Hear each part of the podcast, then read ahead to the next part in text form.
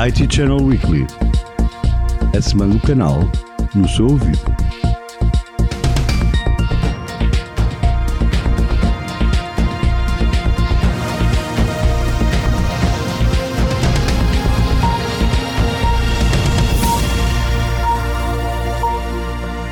Ora viva, começa agora mais um episódio do IT Channel Weekly.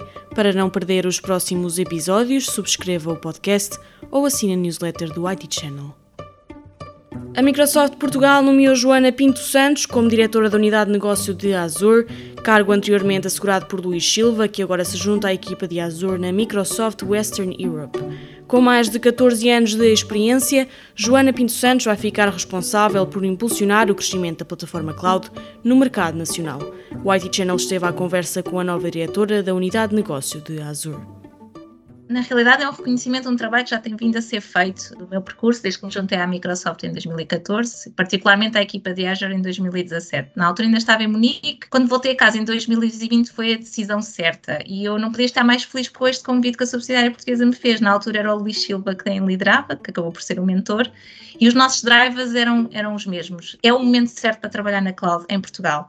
Cada vez mais empresas procuram soluções para acelerar os seus processos, para agilizar a tomada de decisão, para ter insights que permitem tomar decisões não só mais rápidas, mas também mais acertadas.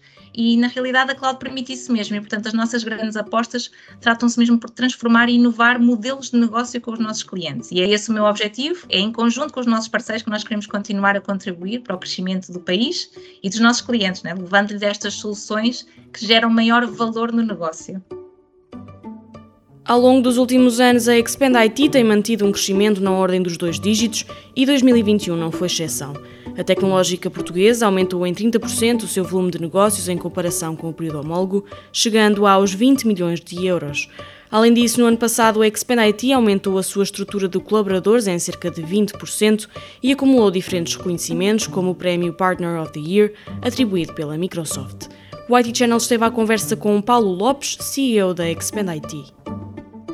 Nós realmente temos vindo a ter um crescimento muito acentuado nos últimos anos, é muito devido a toda a transformação que o mercado, não só nacional, mas internacional, está a sofrer em termos de, de, transformação digital. Por isso, o que nós fazemos é ajudar organizações em todo este processo de evolução e de transição para o digital. Uh, são projetos normalmente de grande complexidade. Normalmente as organizações procuram-nos para os ajudar em todo este processo e trazer-lhes este, o que nós chamamos o edge de tecnologia para dar resposta aos desafios do futuro. A necessidade de recursos humanos é, uma, é um desafio global hoje em dia, e nomeadamente em recursos altamente especializados, como estamos a falar aqui nas áreas tecnológicas, por isso tudo o que é retenção, aquisição de talento, tudo isso são temas muito críticos para qualquer empresa nos dias de hoje. E noutras notícias, a IBM e a SAP reforçaram a sua parceria. A IBM é o primeiro parceiro a oferecer infraestrutura cloud e serviços técnicos de gestão como parte da oferta Rise with SAP. Está a disponibilizar tecnologia e consultoria para facilitar uma abordagem de cloud híbrida, movendo workloads críticos de software SAP on-premises para a IBM Cloud. Além disso, está a ser lançado um novo programa, o Breakthrough with IBM for Rise with SAP, um portfólio de soluções e serviços de consultoria que ajudam a acelerar e amplificar a jornada para SAP S4HANA Cloud. A Aero Electronics anunciou um acordo de distribuição com a Vast Data, uma empresa de infraestruturas de software de armazenamento.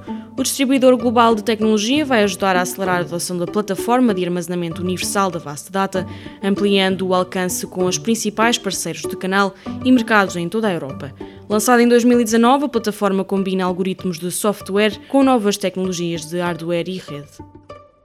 E segundo as últimas previsões da Canalys, as vendas de smartphones dobráveis deverão aumentar 53% entre 2021 e 2024, chegando a ultrapassar as 30 milhões de unidades. As estimativas indicam que o segmento deverá crescer 122% entre 2019, ano em que os primeiros produtos dobráveis foram lançados, e 2024. Impulsionados pela Samsung, as vendas de smartphones dobráveis atingiram as 8,9 milhões de unidades em 2021.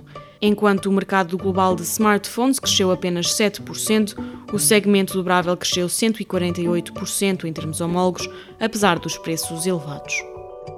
E assim terminamos mais um episódio do IT Channel Weekly. O podcast do IT Channel volta já na próxima semana. Até à próxima!